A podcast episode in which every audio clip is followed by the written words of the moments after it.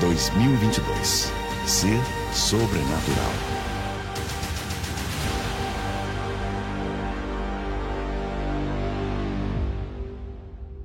As crianças estão indo para o departamento infantil. Dá uma agitada, né? A dança judaica. Eu ia falar exatamente o que a pastora Luciana Arcas falou. Que saudade da festa das primícias com aglomeração. Em nome de Jesus, a próxima nós poderemos livremente nos aproximar e bem suados dar as mãos, como a gente sempre faz. Muita saudade de dançarmos juntos. E eu vou confessar uma coisa para vocês. É importantíssimo, é tremendo no mundo espiritual a virada do ano. Mas quantos aqui se sentem entrando no ano novo na festa das primícias? Amém? Parece agora começou 2022 o que Deus tem para esse ano, nós sabemos que nós estamos determinando o ano. E que marco espiritual na nossa vida é a festa das primícias. E que seja dada a largada do novo ano. Né? Parece que tudo desabrocha pós festa das primícias. Quero cumprimentar as pessoas que nos assistem pela TV Rica. Eu sou a pastora Zelinda, uma das ministras dessa casa. Quero cumprimentar a pastora Fernanda Falei com ela hoje que eu me sinto substituindo ela. Porque. Tem minhas bagunças. Porque primícia é a cara da fé, né? E ela tem uma autoridade nessa área, e ela sempre vem fundamentar na fé das primícias, ela sempre traz fundamentos da primícia. E eu falei com ela, vou tentar te substituir hoje. É assim que eu me sinto nessa noite, Fê tentando substituir você, quero honrar sua vida por tudo aquilo que você pode, a autoridade que você carrega nessa área, que o Senhor possa de alguma maneira hoje se manifestar através da minha vida. Vocês estão bem conectados comigo? Amém? Pra gente, ó, vou passar a primeira e nós vamos juntos. Quero fundamentar a primícia um pouco e quero entregar o que o Espírito Santo falou comigo a respeito desse tempo e desse ano. Amém? É, quero também honrar o profeta Paulo, ele está tá aqui. Paulo Ricardo, o que, que foi aquilo ontem? Eu assisti de casa, não deu para vir ontem. Meu Deus, que palavra foi aquela? Um rebuliço no nosso espírito. Amanhã a profeta Camila, já sei que ela tem uma palavra tremenda. E domingo o apóstolo Cristiano também tem uma palavra para nossas vidas. Vamos então começar a palavra de hoje. Eu quero começar, quero ser breve, quero ser rápida. Nesse primeiro momento, eu quero soltar, liberar e trazer, na verdade, alguns fundamentos da primícia. O que, que é primícia? Como funciona a primícia? Onde está na Bíblia? Eu quero fazer um pouquinho esse papel nessa festa das primícias, trazer um pouco de fundamento. O versículo, olha aqui para mim todo mundo. O versículo que a gente vai dar início é um dos mais conhecidos e que talvez resuma muito bem primícia é Romanos 11, 16. E se as primícias são santas, também a massa é. E se a raiz é santa, também os ramos o são. Aqui já define muito primícia. Né? Se a primícia, o primeiro é santo, todo demais é. Se a raiz é santa, também os ramos são. Ou seja, o primeiro determina o resultado do todo. O primeiro, o princípio, o primeiro determina o todo. Então, primícia, basicamente, para a gente começar isso. Entrega-se o primeiro para que o resto seja abençoado. Santifica o primeiro para que todo o resto seja santo. Se a raiz é santa, os ramos vão ser, os frutos vão ser. Se a raiz não for santa, nada na sequência será santo. Ou seja, o primeiro define o todo. A primícia é um fundamento eterno, né? Nós vamos falar aqui da festa das primícias, mas o fundamento da primícia, não preciso falar mais nada sobre isso. Como o Paulo Ricardo ontem né, fundamentou a questão da primícia, ser um fundamento eterno. Primícia inclui também finanças. Nós podemos primiciar de tudo na nossa vida. A primeira hora do dia, o primeiro dia da semana, a primeira adoração, o primeiro momento do dia, o primeiro salário, a primeira receita referente ao negócio. Nós podemos entregar a primícia de oração, de oração, de honra, intercessão, como nós entregamos esse mês. E tantas coisas que nós podemos exemplificar, que nós podemos primiciar, ou seja, entregar o primeiro de algo. E a primícia traz junto dela alguns princípios. E eu quero agora começar a passar um pouco por esses princípios. O primeiro, determina o resultado do que vem depois. Repita comigo: a primícia determina o resultado do que vem depois. Então, quem quiser anotando aí, eu vou citar muitos versículos, não vou ler todos, para a gente ganhando tempo. Então, vamos começar por Adão. Ele foi a primícia da criação. E se a primeira primícia determina o todo, né, ele propagou uma natureza pecaminosa e corrompida. Amém? Adão, o primeiro, o primeiro dos homens, propagou através da sua vida, do seu pecado, uma natureza pecaminosa e corrompida. Mas Cristo, a primícia da ressurreição, propagou uma nova natureza santa a toda a humanidade. Adão, a primícia dos que pecaram. Cristo vai e se torna a remissão disso, a primícia dos que ressuscitaram. 1 Coríntios 15, 20 e 21. Primeira referência, segunda. Mas de fato, Cristo ressuscitou dentre os mortos e foi feito as primícias do que, dos que dormem. Porque assim como a morte veio por um homem, também a ressurreição dos mortos veio por um homem. Se por um homem primeiro entrou o pecado, pelo primeiro que ressuscitou, o pecado foi redimido e hoje nós temos a vida eterna. Cristo, a primícia da ressurreição. Repita comigo: Cristo, primícia da ressurreição. Gênesis 1, 1. Primeira frase, primeiro versículo da Bíblia, a primícia da palavra de Deus. No princípio criou Deus o céu e a terra. Aqui tem primícia. Se no princípio é mesma origem da palavra primícia, no princípio é o primeiro. Criou Deus primeiro o céu e depois a terra. O primeiro determina o todo. É sempre foi do coração da mente de Deus que o primeiro, a criação, o céu, determinasse como seria a terra. Por isso, primeiro céu, depois terra. O primeiro determina o todo. É da vontade do Senhor que o céu se manifeste na terra. A religião o tempo todo incitando com pressa que a terra vá para o céu. E desde o princípio, Gênesis, o Senhor determinou no princípio céu e depois terra. A primícia determina o todo, que a terra manifeste o que é o céu. Os princípios, o valor, os valores e a cultura do céu. Desde aí ele mostra o seu propósito de manifestar o céu na terra. Vamos agora para a história. Levíticos 23, do 17 ao 21. Primícia fazia parte de uma das três festas anuais ordenadas por Deus. Três festas perpétuas. Das vossas habitações trareis dos pães do movimento. De duas dízimas de farinha serão levedados e cozerão. Primícias são ao Senhor. Também como pão ofereceis sete cordeiros sem defeito, de um ano, um novilho, dois carneiros, holocaustos são ao Senhor. Com a sua oferta de alimentos e as suas libações, por oferta queimada de cheiro suave ao Senhor. Também oferecereis um bode para expiação do pecado, dois cordeiros de um ano de sacrifício pacífico.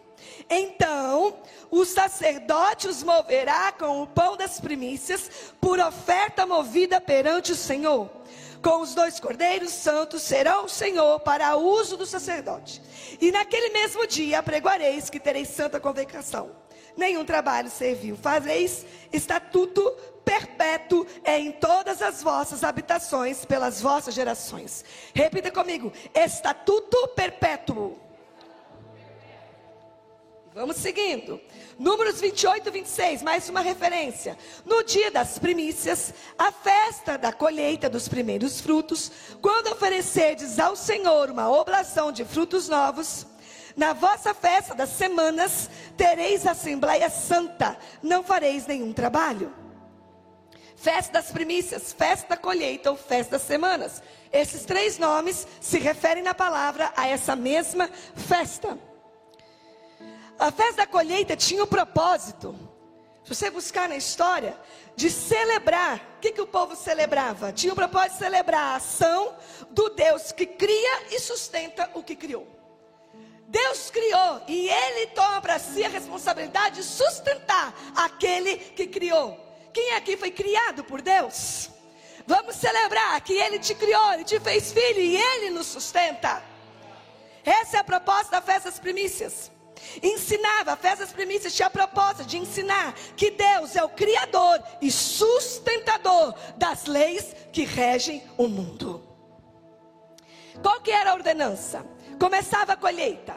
Vou pular, não vou ler todos os versículos. Você acha na Levítico, Deuteronômio? 52 dias de colheita, para a colheita. Pega o que se colheu, leva no templo entrega na mão do sacerdote. Ele apresentava diante do Senhor para que lhe fosse agradável. Dias de festa e celebração. E aí, terminadas as festas, a festa da semana da colheita da primícia, volta para a colheita, para aí sim laborar todo o resto, terminar a colheita, porque o todo estava abençoado. Parava-se um tempo, uma semana ali, na colheita, depois de 52 dias para consagrar todo o primeiro ao Senhor, para que o resto todo estivesse abençoado. E olha que interessante, às vezes a gente acha assim, ah, ficou no Velho Testamento, no Velho Pacto. Essa é a introdução da festa das primícias, não do princípio das primícias. Festa, princípio é eterno. Primeira vez que se manifesta uma entrega, Abel e Caim. Eu vou ler antes da lei. Ah, mas primícia é do tempo da lei. Não, como o dízimo, é antes da lei. E a gente acha que é do velho pacto, diz, na verdade, a partir do século IV a.C., a cultura grega influencia a cultura dos judeus e o nome Pentecoste substitui o nome das festas das colheitas ou festa das primícias. Então a festa de Pentecostes era a mesma festa da primícia com outro nome uma influência da cultura grega, mudou o nome. E é tremendo porque o Senhor não fere os seus princípios. Então Ele derrama o seu espírito para habitar pela primeira vez na festa das primícias. Porque Ele não nega os seus princípios. A primeira descida do Espírito Santo para fazer morada é na festa das primícias. Essa é a festa a primeira vez que nós temos a manifestação, a entrega, é a oferta de Abraão e Caim. Essa festa foi o ambiente que o Senhor escolheu para enviar o seu Espírito para fazer morada pela primeira vez. Atos 2,13 nós conhecemos. Entretanto, outros, para ridicularizar, o exclamavam: Esses estão cheios de vinho novo. Ou seja, vinho feito com a uva no início da colheita. Um vinho mais doce, ainda em processo de fermentação. O vinho novo, que eles achavam que o povo estava embriagado, e na verdade eles estavam cheios de Espírito Santo, era o vinho feito com as primeiras uvas, das uvas da colheita, a, a uva da festa das primícias. Ainda não havia dado tempo dela fermentar. E agora vamos para as festas, Êxodo 23, 14 e 16. Três vezes por ano celebrarás uma festa em minha honra. Observará a festa dos asmos, Durante sete dias, no mês de espigas, como fixei, comerás pães sem fermentos. Porque foi nesse mês que saíste do Egito, essa é a festa da Páscoa. Não se apresentará ninguém diante de mim com as mãos vazias. Depois haverá a festa da ceifa, das primícias do teu trabalho, do que semeaste nos campos. E por último, no final do ano da colheita, no fim do ano, quando recolheres dos campos os teus frutos. Páscoa, primícia e celebração no final do ano em gratidão três festas anuais. E nessas três festas havia oferta voluntária. Ninguém, nenhuma das festas se apresentava-se de mãos vazias. Nas três festas trazia-se ofertas voluntárias. Agora, características da primícia. Vocês estão comigo? Tá rápido demais? Sim. Alguém falou sim. Tá.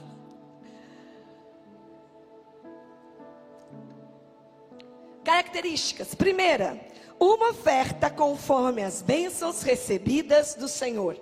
Deuteronômio 16, do 9 ao 11. Contem, contem sete semanas a partir da época em que vocês começarem a colheita do cereal. Sete semanas. Aí parem, celebrem então a festa das semanas ao Senhor, ao seu Deus, e tragam uma oferta voluntária. Fala assim, voluntária. Conforme as bênçãos recebidas do Senhor, do seu Deus. E alegre-se com seus filhos e suas filhas, os seus servos e as suas servas, os levitas que vivem na sua cidade, os estrangeiros, os órfãos e as viúvas que vivem com vocês. Perceba que a oferta de primícia, que era também voluntária, era equivalente às bênçãos recebidas do Senhor. Aí você pergunta assim: quanto é a primícia? Qual é o valor certo da minha primícia? Aqui tem um parâmetro proporcional às bênçãos recebidas do Senhor. Aí é você e o Senhor.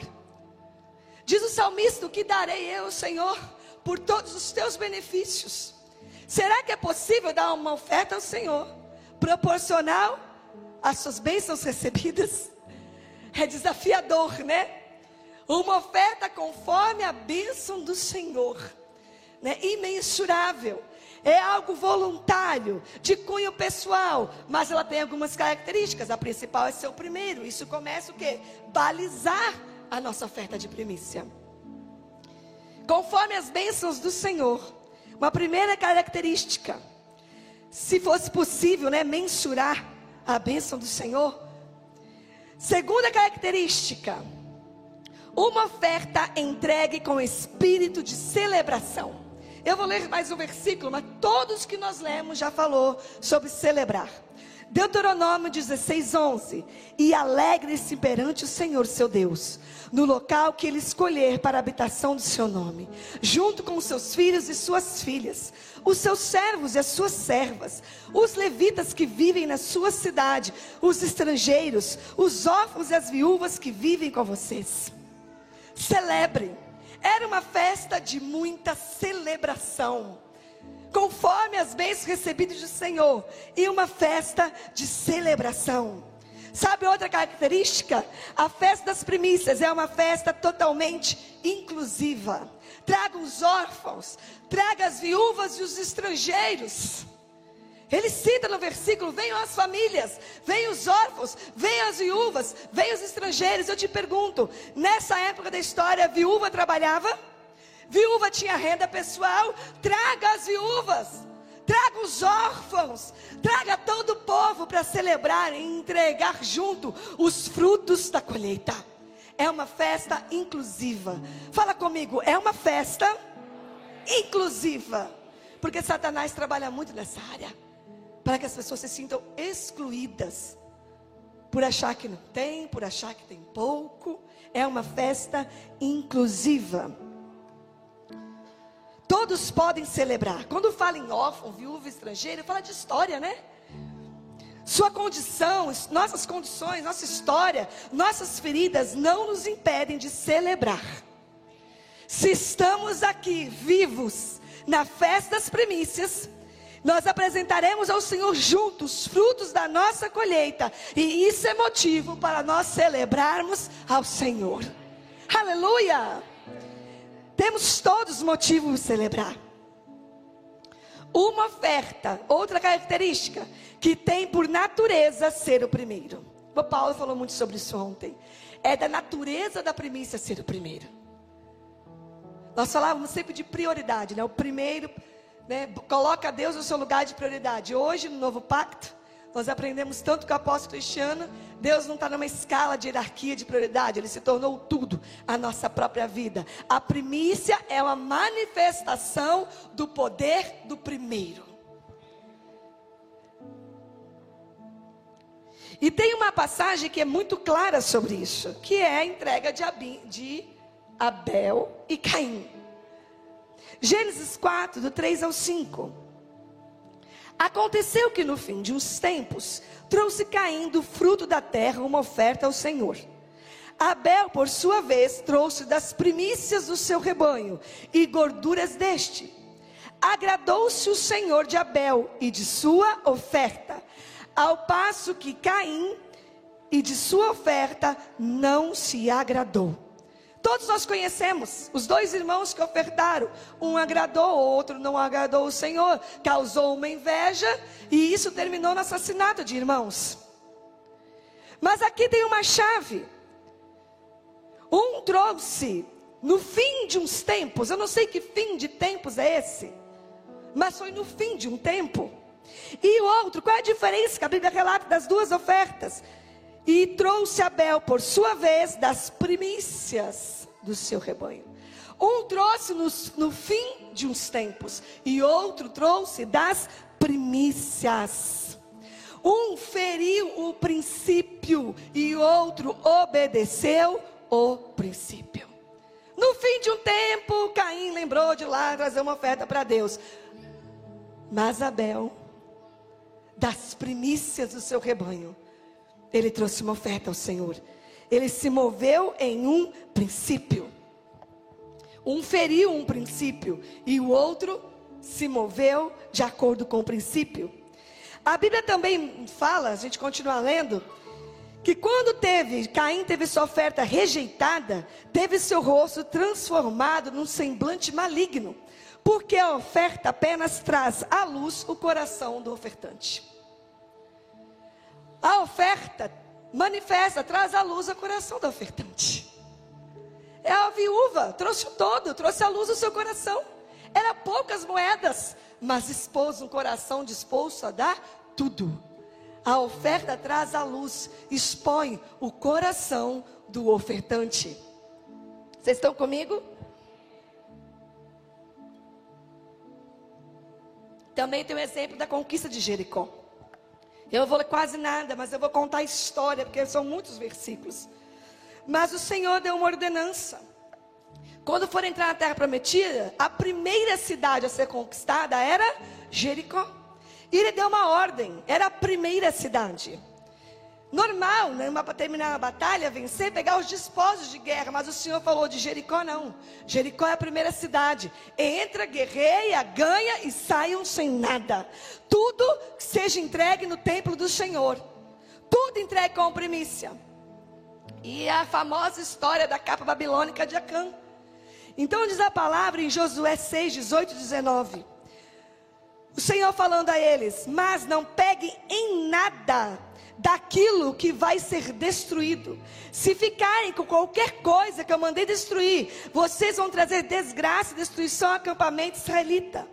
Mas os objetos de prata, ouro, bronze, ferro, ferro serão separados para o Senhor e colocados no seu tesouro. Então os israelitas estavam proibidos de se apropriarem de qualquer coisa de Jericó.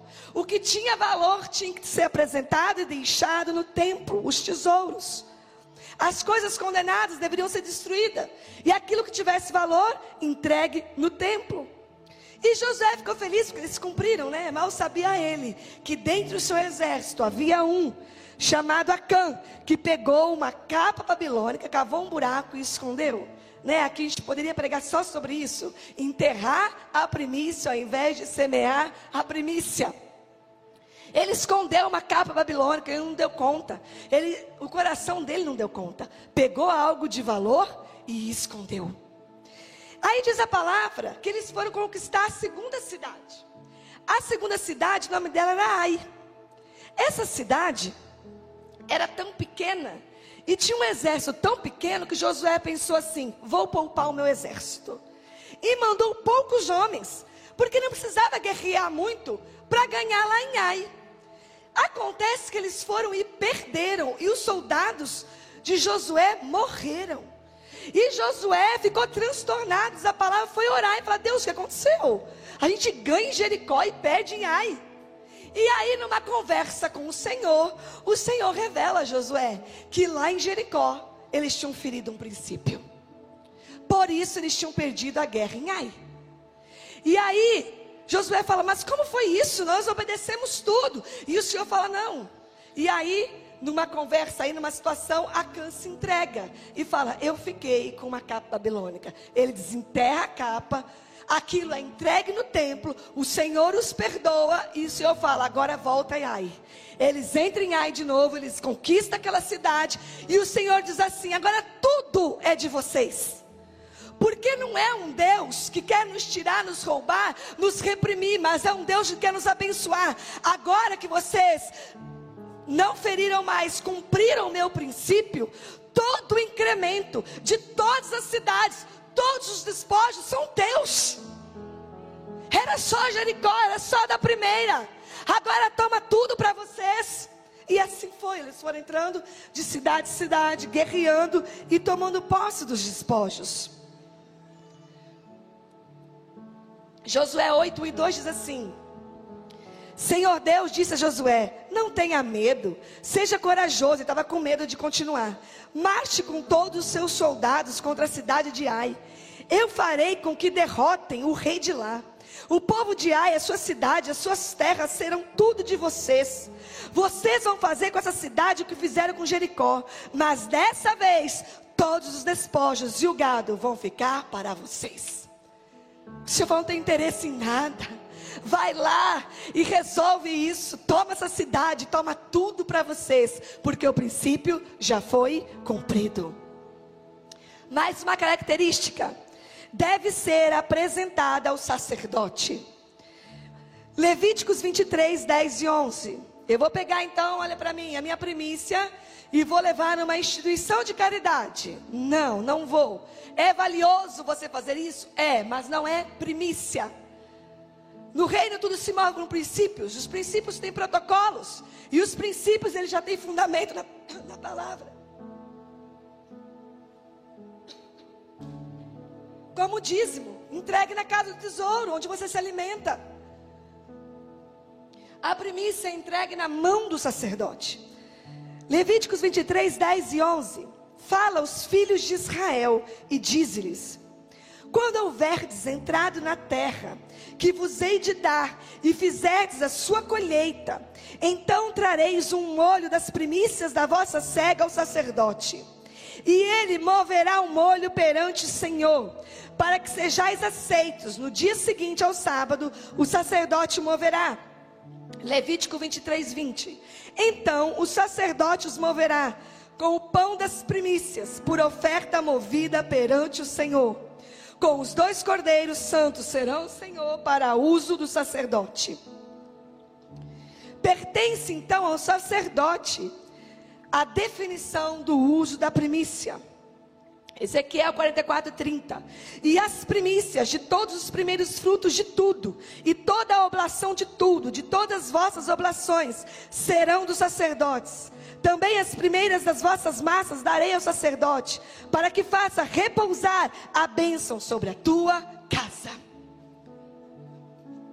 Por princípio, a primícia é uma oferta entregue na mão do sacerdote, e ele tem a prerrogativa do uso três prerrogativas. Acompanha comigo, para você não entender errado, não falar errado, não ensinar errado e não ser roubado em nada. Entrega-se na mão do sacerdote e tem três prerrogativas. Uma das prerrogativas da primícia é o sustento do sacerdote. A segunda é abençoar qualquer pessoa, um irmão que esteja precisando. E a terceira, o sustento da casa do Senhor, as necessidades do templo, da obra do Senhor. São essas três prerrogativas. Eu acho que não se faz necessário eu fazer um discurso do que é feito com as premissas dessa casa. Né? Uma festa de filhos, nós conhecemos o coração do nosso Pai, amém?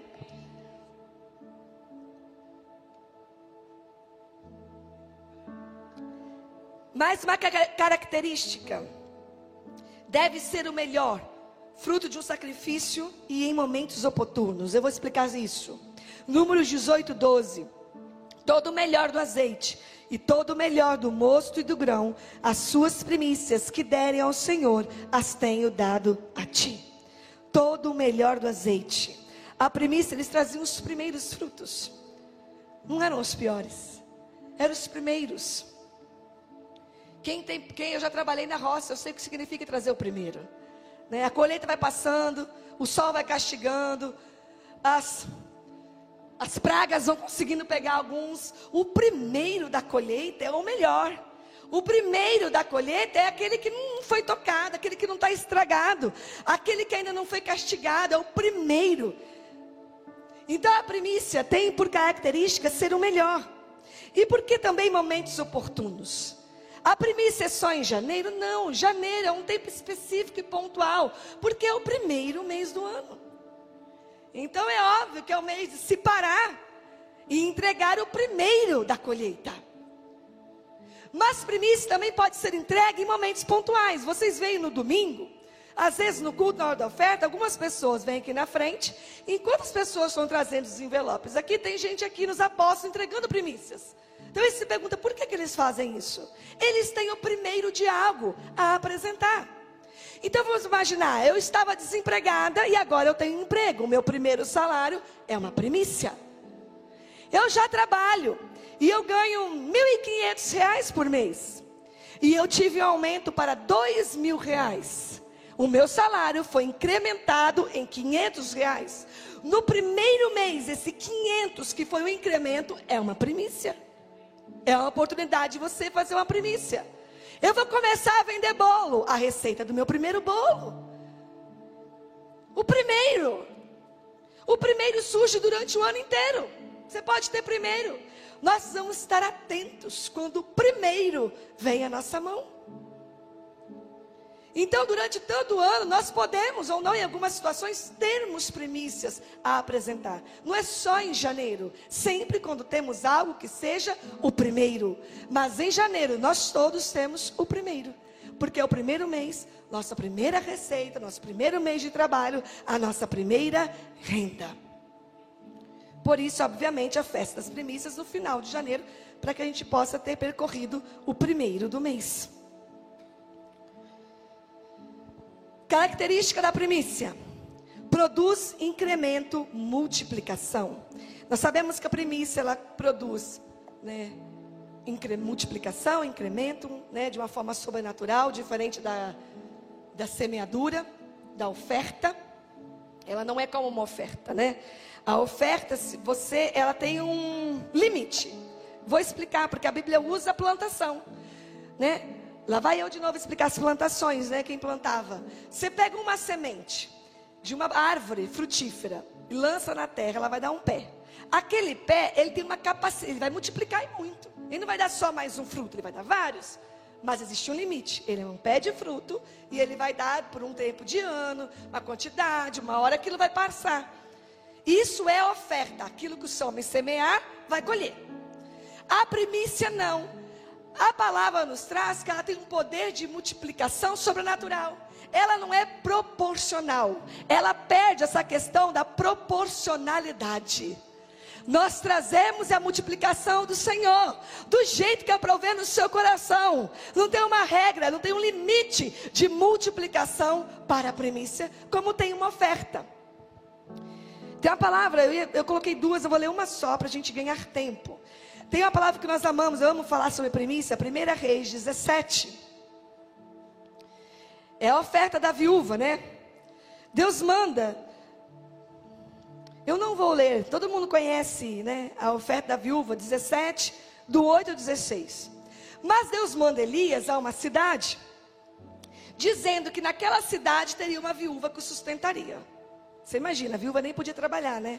A fé do profeta. Elias, vai lá na cidade tal. Quando você chegar lá, preparei uma viúva, ela vai te sustentar. Elias creu e foi. Só aquele.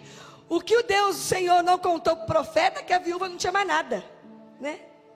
Diz a palavra que ela tinha um último punhado de farinha. Repita comigo: o último punhado de farinha e um pouco de azeite. Repita comigo: e um pouco de azeite.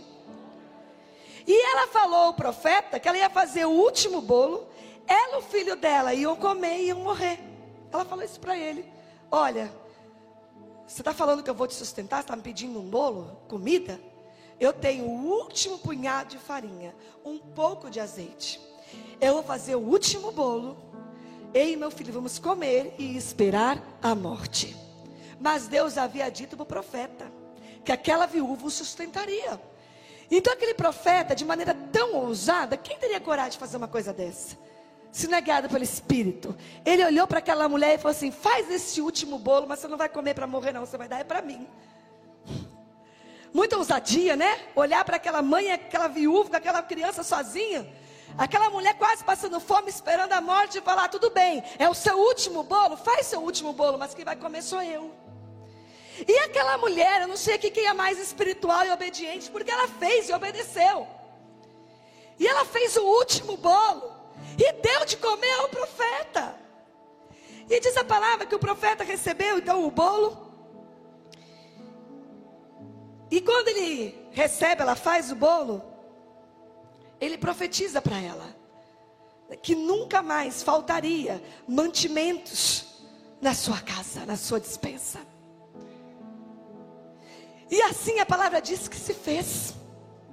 Mas sabe o que eu acho tremendo? O profeta poderia simplesmente ter chegado na casa da viúva e falado assim: Eu profetizo que nessa casa, essa família que está quase morrendo de fome, eu libero uma, uma, uma profecia: nunca mais faltará mantimentos nos seus celeiros, na sua dispensa, nunca mais passará fome.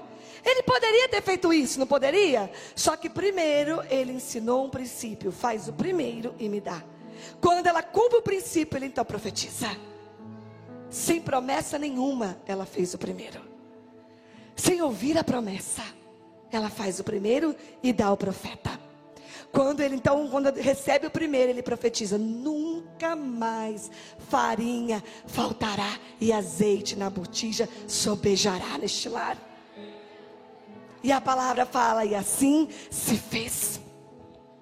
Os princípios abrem um caminho legal para que a palavra se cumpra. Primeiro ela cumpriu o princípio, depois ele liberou a palavra.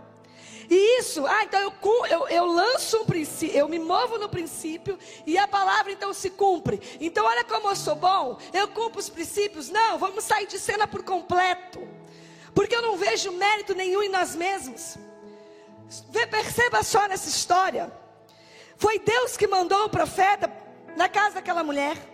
Foi o profeta que pediu o bolo, ou seja, ensinou o princípio para ela.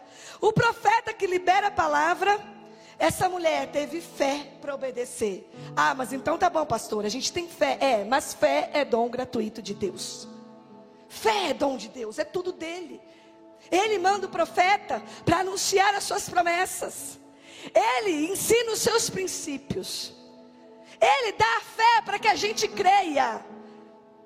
Em fé a gente obedece e ele então cumpre sua palavra e multiplica. Fé e obediência preparam o ambiente para a multiplicação. Repita comigo: fé e obediência preparam o ambiente para a multiplicação. Nós não podemos nos enganar achando que damos alguma coisa a Deus que Ele mesmo não tenha nos dado primeiro. Não podemos nos enganar. Achando que nós podemos dar alguma coisa a Deus que Ele não tenha nos dado primeiro. Eu estava conversando com a, com a Jéssica essa semana, falando que eu descobri um versículo na Bíblia que eu não conhecia. Diz a palavra, quando a rainha de Sabá vai ter com o rei Salomão, e ela fica maravilhada com a sua sabedoria. No final da conversa, então, ela começa a entregar todos os presentes que ela havia preparado para ele. Eu não vou ler aqui, mas diz que foi o maior ajuntamento de ouro até então. Diz que os marinheiros entregavam. Foi um carregamento marítimo. Ônix, safira, ouro. Diz que nunca se viu tanto tesouro junto. Ela ficou tão abismada que ela falou: desce tudo. Ela guardou, ela trouxe, mas não entregou. Quando terminou a conversa toda, que ela ficou maravilhada, ela mandou então seus empregados entregarem tudo para Salomão. Só que tem um versículo no final dessa conversa, é 2 Crônicas 9, 12, que diz assim: eu vou ler esse.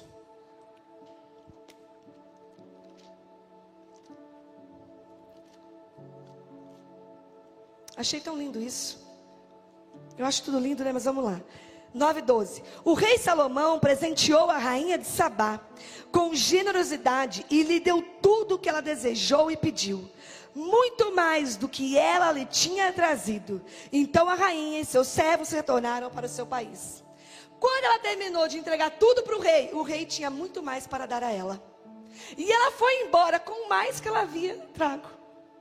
a gente acha que a gente pode dar ao rei mais do que ele pode nos dar, do que ele tem para nos dar. Impossível.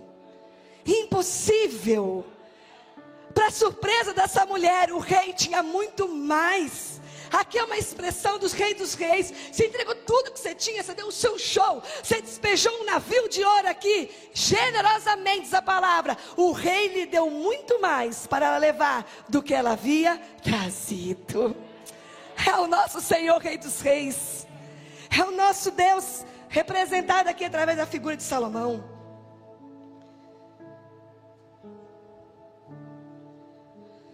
E quando eu li essa passagem hoje, essa madrugada e tudo, essa noite, ontem, sei lá, pouco importa, né? Para, porque isso. Diz que era o último punhado de farinha. Que a oferta, então, que a o profeta pediu para que a mulher fizesse disso uma oferta de primícia. Ter primeiro a mim, ele disse.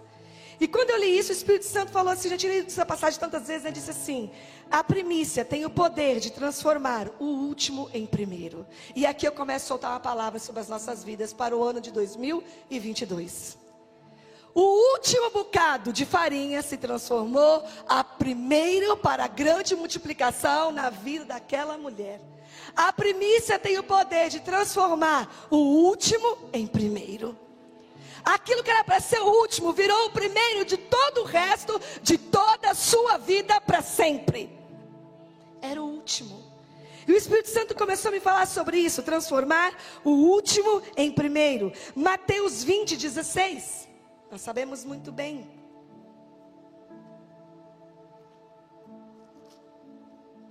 E essa é uma palavra profética para a nossa vida em 2022.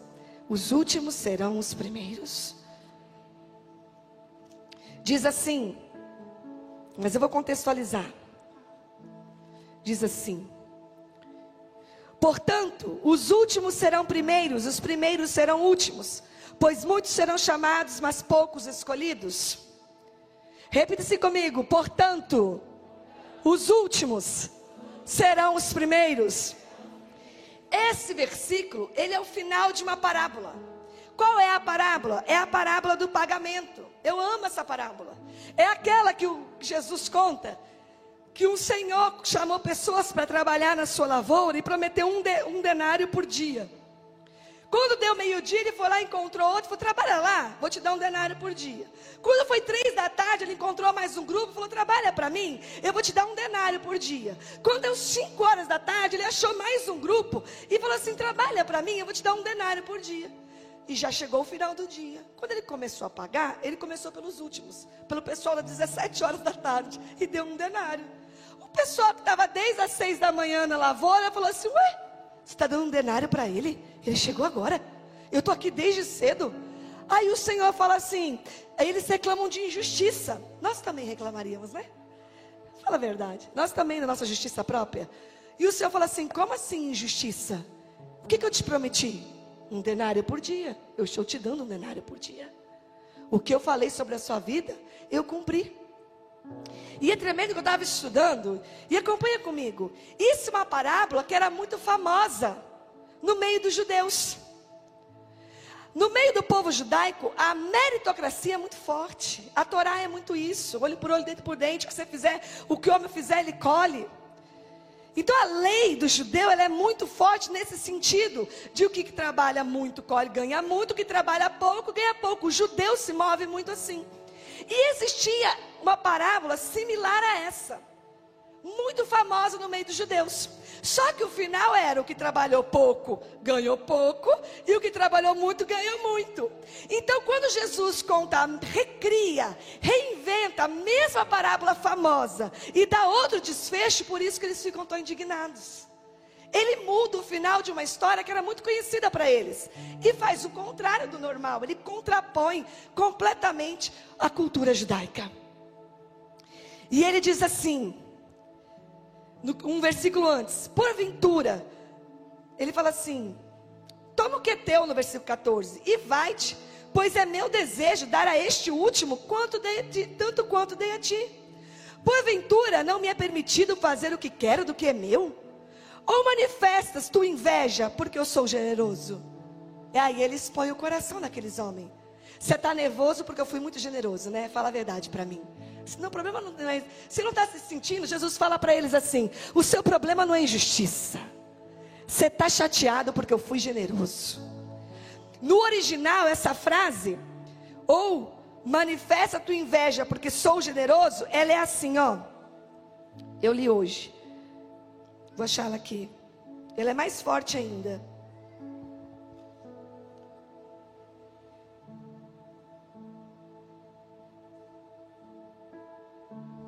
Pois eu acho. Mas ela é pior do que isso. Ele fala assim, ó.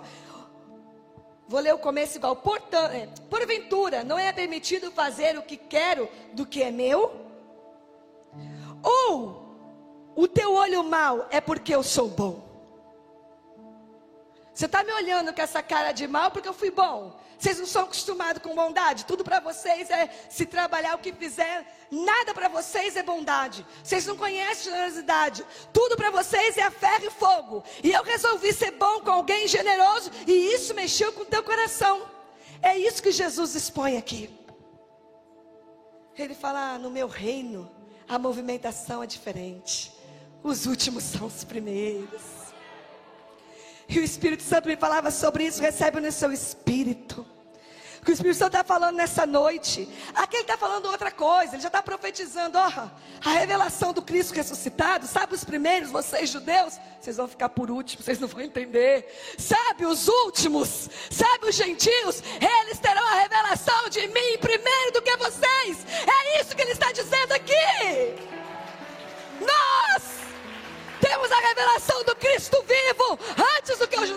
os judeus, os últimos ser os primeiros. Seu bando de legalistas, eles vão entender o meu amor muito antes que vocês.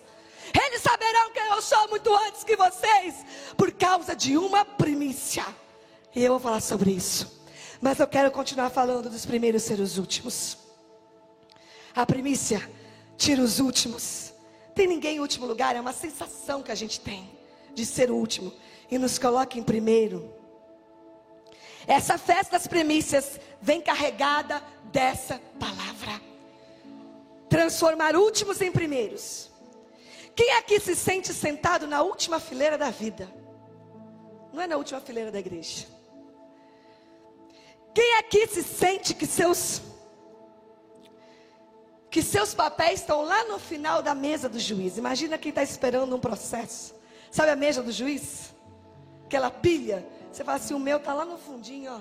Fica orando, Senhor, mexe naqueles papéis. Eu vejo, ouvia hoje, como se o Espírito Santo tivesse. Deixa eu ver se tem algum papel aqui. Lista de material de escolar de criança. Misturado com pregação do domingo retrasado, sei lá. Passado, né? Passado. Imagina aqui, ó. Aqui é a mesa do juiz o Senhor está falando sobre o ano de 2022 é isso, a primícia, ó.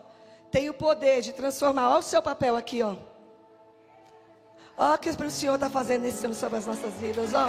Transformando o último em primeiro. Transformando o último em primeiro. O Senhor está mexendo as coisas de lugar para que o último seja o primeiro. Fala isso é comigo. Quem aqui se sentiu, já se sentiu menor da casa do seu pai, o último? Quem aqui se sente esquecido? O último na lista da bênção. Eu me senti assim muitas vezes, né? Já contei muito de quando eu esperava para casar. Todo mundo casou, só fiquei eu no final da fila. Na minha época ficou eu, a cá, ainda bem que tinha umas amigas comigo. Todo mundo tendo filhos, só eu, parece que só eu que não. Fiquei para o final da fila. Todo mundo resolvendo a vida financeira e parece que só sobrou eu no final da fila. Não tem problema nenhum se sentir no final da fila. Porque o Senhor está transformando os últimos em primeiro. Porque na verdade, quando a bênção dele vem, não tem último, não tem primeiro. É o tempo dele na vida de cada um. Posicionando e abençoando os seus filhos. E quando a bênção vem, quando o tempo vem, sabe aquele tempo que você ficou se sentindo último, o esquecido, o no final da fila, tudo isso é remido. Ou vocês acham que até hoje eu choro porque eu demorei para casar? Ou se isso tudo foi remido na minha vida com a plenitude daquilo que Deus fez na minha vida? Como a palavra diz, sai da fornalha sem cheiro de fumaça, sem as marcas do deserto, da angústia, da dor. O que Deus está fazendo, o que Deus está falando é que o sobrenatural vai tirar você do último lugar, te trazer para o primeiro, sem nenhum cheiro de fumaça do tempo de luta. Aleluia!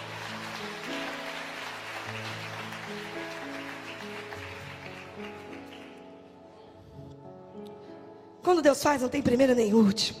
É o tempo dele, preciso na vida de cada um. É uma remissão por completo. Tem nada nem ninguém atrasado. Eu me sentia tão atrasada. Infelizmente. Quantos daquelas que eu vi casando, todo mundo antes de mim, parecia que só eu não casava, estão divorciados. Infelizmente. Tudo que Deus faz dura para sempre. Por isso ele não está atrasado, como diz o profeta Paulo Ricardo. E nós, nem nós apressados. Repita comigo: tudo que Deus faz dura para sempre. Então nós podemos esperar e descansar no tempo dele.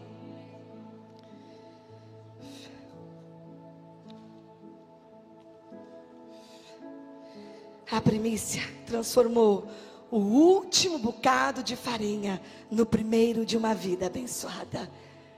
Talvez o seu último pode ser o primeiro. Você pode olhar para alguma coisa como o último, ou você pode olhar para uma coisa como o primeiro. O, prim, o princípio, a, a lente do Espírito muda tudo na nossa vida. Tudo. É uma ótica mudada.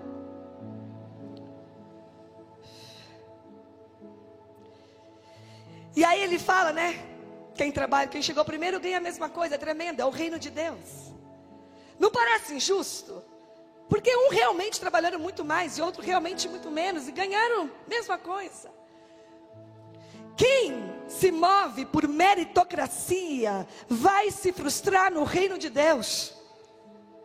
Quem se move por meritocracia vai se frustrar no reino de Deus. Sabe o que tremendo no reino de Deus? Quem trabalha mais, não é que ganha mais, mas desfruta mais. E quem trabalha menos tem a mesma recompensa. Quem está aqui desde a primeira festa das primícias, está trabalhando muito mais, você sente que hoje talvez fala assim, nossa, eu fui roubado dessa revelação por tantos anos. Não. Ou você pode se sentir uma pessoa que foi roubada, ou você pode falar, o Senhor está remindo agora esse princípio na minha vida e eu tenho a mesma recompensa.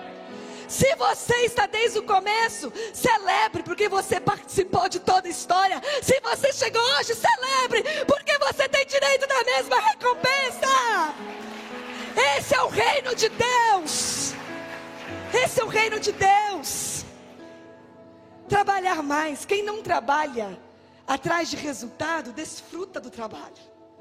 Então eu estou preocupada se chegou alguém agora e tem a mesma recompensa. Pelo contrário, eu quero entregar tudo que eu tenho como recompensa logo para todo mundo.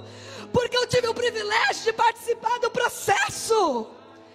Não está aqui há 12 anos, 14 anos, estou aqui 16 anos esperando o resultado. Eu estou desfrutando a caminhada. Esse é o reino de Deus. Se você trabalhar por meritocracia, você vai se frustrar. Mas se você se desfrutar de participar do processo de construção da história do Senhor para a sua geração, você não está nem aí com o resultado, você entrega tudo. Chega alguém agora, toma tudo, vai mais rápido do que eu, corre, seja melhor, avança, aprenda mais. Eu estou desfrutando do processo. Eu ontem fiquei constrangida, vou contar uma coisa para vocês. Constrangida com a morte da Ludmila Feber, mexeu comigo. 56 anos. Nova, fala para mim, nova, não, tem 43, 56 é nova. Você acha que essa mulher não cumpriu tudo que tinha que cumprir? Claro que cumpriu. Claro que cumpriu. Eu falei, nossa, Deus, 56 anos, queria que ela vivesse mais, eu, né? E eu vi aquela mulher, né, a notícia de que ela morreu, eu falei assim, essa mulher é tão poderosa, eu falei assim, terminou, ela cumpriu o bom combate, guardou a, café, a carreira, né? Tá tudo cumprido, não ficou devendo nada para Deus, muito pelo contrário, mas eu olhei assim e falei, eu tô viva. Quem sou eu na fila do pão? Se tem vida para mim, tem mais propósito para eu cumprir.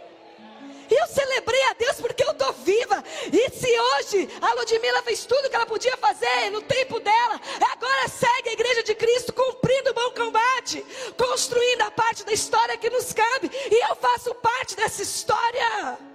Que é mais privilégio do que estar vivo dentro do propósito de Deus? Você está vivo dentro do propósito de Deus. Você está vivo no centro da vontade de Deus. Se nós estamos vivos, tem carreira para cumprir, tem propósito para desfrutar, tem vida em Cristo para viver, tem o sonho de Deus para manifestar, tem uma geração para conquistar e uma terra para remir. Aleluia! Somos nós.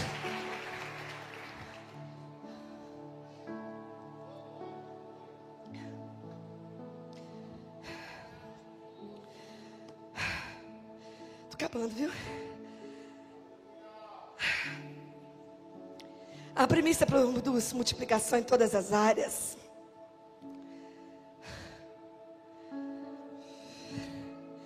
Ele se revelou primeiro a nós, os gentios.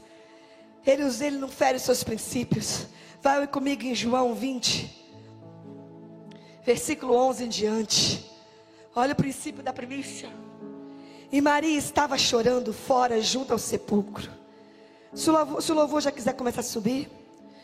Estando ela, pois, chorando, abaixou-se para o sepulcro e viu dois anjos vestidos de branco, assentados onde jazer o corpo de Jesus, um à cabeceira e outro aos pés. E disseram-lhe, e disseram-lhe eles: Mulher, por que choras? E ela lhe disse: por, por que levaram o meu senhor? Eu não sei aonde o puseram. E tendo dito isto, voltou-se para trás e viu Jesus em pé, mas não sabia que era Jesus. Disse-lhe Jesus: Mulher, por que choras? Quem busca? Ela, cuidando, que era o servo hortelão, disse-lhe: Senhor, se tu o levaste, diz-me aonde o puseste, eu o levarei. Disse-lhe Jesus: Maria. Ela voltando-se disse-lhe: Rabone, que quer dizer mestre. Disse-lhe Jesus: Não me detenhas, porque ainda não subi para meu Pai, mas vai para meus irmãos e diz-lhes que eu subo para meu Pai e vosso Pai, meu Deus e vosso Deus. Maria Madalena foi e anunciou aos discípulos que viram o Senhor e que ele lhe dissera isso. Maria Madalena foi a primeira a receber a revelação, a informação de que Jesus ressuscitou. Uma mulher pecadora da qual ele tinha expulso sete demônios. Foi a pessoa escolhida para ter a notícia e informar aos outros que Jesus havia ressuscitado. Fala assim, meu amigo, por que ela, pastora? E eu vou te responder pelo princípio da primícia. Porque o Senhor sabia que a primícia da revelação produziria multiplicação. E ele que ele fez com Maria, para que a multiplicação alcançasse os gentios. Ele se revelou primeiro a uma gentia pecadora, porque a primícia determina o resultado todo. Não era a, a, revelação da ressurreição de Cristo. Ele separou para aquela que ele muito perdoou e falou: anuncia a todos os outros. A primeira determina o resultado. A primícia da revelação do Cristo ressuscitado foi uma gentia. Por isso hoje o Senhor se revela a mim e a você. Por uma primícia.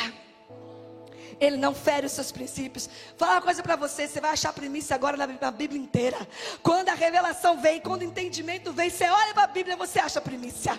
Você fala, olha aqui Deus fazendo primeiro, olha Deus determinando todo, olha Deus se movendo em primícia. Quando a revelação vem, os olhos se abrem. Você tem luz e você vai começar a achar primícia na sua Bíblia inteira. Amém. Primícia é um caminho criado por Deus para nos abençoar de forma multiplicada, sem que esqueçamos de quem é o Criador e o sustentador do universo. Nós precisamos da primícia, da oferta e do dízimo. Um tripé financeiro que forma o testemunho perfeito que ele criou meios para nos abençoar. E por último, a premissa produz libertação. Eu deixei esse por último, porque é a palavra que está no meu espírito, que é essa festa das primícias, aqui eu solto outra palavra sobre as nossas vidas, traz consigo uma carga de rompimento. Repita assim comigo: rompimento. Mas repita como quem precisa romper. Fala assim: rompimento. Essa festa das primícias traz uma carga de rompimento do mundo espiritual. Quantos creem, digam amém. Quem precisa de rompimento, diga amém. Tem uma carga de rompimento. Êxodo 11, 5. E todo primogênito da terra do Egito morrerá desde o primogênito de Faraó, que haveria de assentar-se sobre o seu trono, até o primogênito da serva que está detrás do amor e todo o primogênito dos animais. Aqui Deus, a última praga, perde todos os primogênitos do Egito. E na sequência ele fala: Então chamou Moisés e Arão de noite e diz: Levantai-vos, saí do meio do meu povo e vai para a terra prometida. Em resumo, ou seja, ele pede os primogênitos e o povo é liberto do Egito. A última coisa foi os primogênitos serem sacrificados para que o povo fosse livre. A primícia tem poder de libertação. Eu estou com uma sensação do meu espírito de um, uma bolsa. Sabe quando a mulher está grávida no final e de repente molha tudo? O que acontece? Fiz xixi? Não, não tem cheiro de xixi. O que, que é? A bolsa que se rompeu.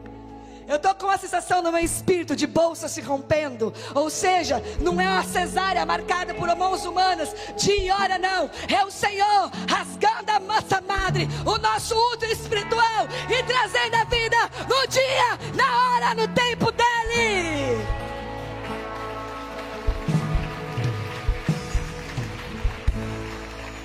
Eu via hoje uma represa se rompendo. Sabe o que é uma represa, né? Tem lá todo aquele lago, aí tem aquela parte que prende a água, represa literalmente. Quem é que já viu represa se romper? É muito forte. Ninguém segura aquelas águas aquilo rompe, as águas vão com tudo. O Espírito Santo me dizia: não adianta nadar contra as correntezas. Depois que uma represa se abre e a água vai, você tem que permitir que aquela água te carregue, porque se você resolver com a sua vida nadar contra aquilo, você vai se cansar e não vai adiantar em nada. Flua nesse rio, as águas do Espírito têm uma direção, tem uma represa, uma bomba no mundo espiritual, sobrenatural se rompendo. Permita que esse rio te carregue. Não adianta lutar contra o rompimento de uma bolsa, o rompimento de uma represa. Sabe a semente quando morre? Aquele vídeo que todo mundo postou, que o Kiko passou? Que ela vai rasgando a terra, rompendo a terra, a semente rompendo a terra. Uma rocha que se fende. Sabe, uma rocha enorme faz uma fenda. Assim dentro dela, é essas sensações que eu tenho no meu espírito: rompimentos. Mateus 28.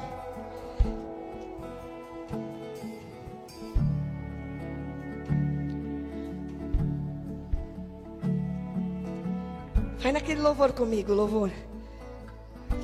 Olha que tremendo. Naquele louvor comigo, louvor. Porque eu já combinei com o Zeca. Estamos juntos, né, Ezequiel? Sempre. Eu amo essa passagem. Escuto isso. Tendo passar o sábado, ao romper do primeiro dia da semana, fala assim comigo: romper do primeiro dia da semana. Maria Madalena e outra Maria foram visitar o túmulo no romper do primeiro dia da semana. E eis que aconteceu um forte terremoto Pois um anjo do Senhor desceu dos céus e, chegando ao túmulo, rolou a pedra da entrada e assentou-se sobre ela. O anjo tinha um aspecto de um relâmpago e suas vestes eram alvas como a neve. Os guardas foram tomados de grande pavor e ficaram paralisados de medo como mortos. Contudo, o anjo dirigiu-se às mulheres e lhes anunciou: Não temais vós Sei que viestes ver Jesus que foi crucificado, mas aqui ele não está. foi ressuscitado como havia dito. Vinde ver de vós aonde ele jazia. Imagina ser um terremoto, as rochas se fendendo. No primeiro, no romper do primeiro dia da semana, Vamos ver o corpo do nosso Senhor. Chega lá, a pedra tinha sido rolada por um anjo e o anjo se assenta sobre a pedra. Eu acho essa figura tão imponente. Aquele anjo sentado sobre a pedra, nessa pedra ninguém toca mais. Esse túmulo ninguém fecha mais. Está aberto, ele ressuscitou. Essa pedra aqui, eu tenho poder e autoridade sobre ela. Isso fala da minha vida, da sua vida. A pedra que Deus rola, o anjo senta em cima. O próprio Cristo e não tem mais pedra na sua vida. Quando chega o tempo da sua ressurreição, que o Senhor te tira para fora da, da tumba e fala: Vem cá, meu filho, é o seu tempo de reviver, é o seu tempo, é o seu tempo de ressurgir. E ele rola a pedra que estava te sucateando. Não tem mais ninguém que coloque essa pedra e te prenda de novo. Ele se como autoridade nessa pedra mando eu. Esse sepulcro ninguém fecha mais. Aqui não tem mais corpo nenhum para essa pedra proteger.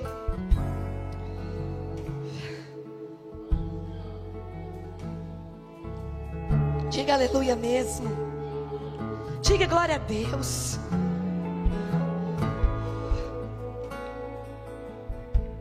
Primeiro dia, fala de um novo dia, fala de um novo tempo. Noite e dia, na Bíblia tem significado muito forte. O romper de um novo dia, o raiar de um novo dia, fala de um novo começo, fala de uma nova oportunidade. Nessa nova oportunidade, esse novo começo, essa festa das primícias traz essa carga de novo tempo, de novo começo, de nova oportunidade. Eu sinto como se os anjos do Senhor estivessem nesse momento da história, rolando a pedra que prendia a sua vida e a sua história. Rolando a pedra que travava os teus negócios. Rolando a pedra que fazia os seus sonhos interrompidos. Rolando a pedra que te tirava o direito de sonhar. Rolando a pedra que fazia você se sentir um fracassado. Rolando a pedra que te causava medo de tentar de novo. Rolando a pedra que impedia o teu caminhar. Eu sinto como se Deus estivesse dando as suas ordens aos seus anjos Rola a pedra que está segurando a Eliana. Rola a pedra que está segurando o Alexandre. Rola a pedra do Michael. Rola a pedra. Rola a pedra. Rola a pedra que está escondendo a Zelinda. Rola a pedra que está escondendo a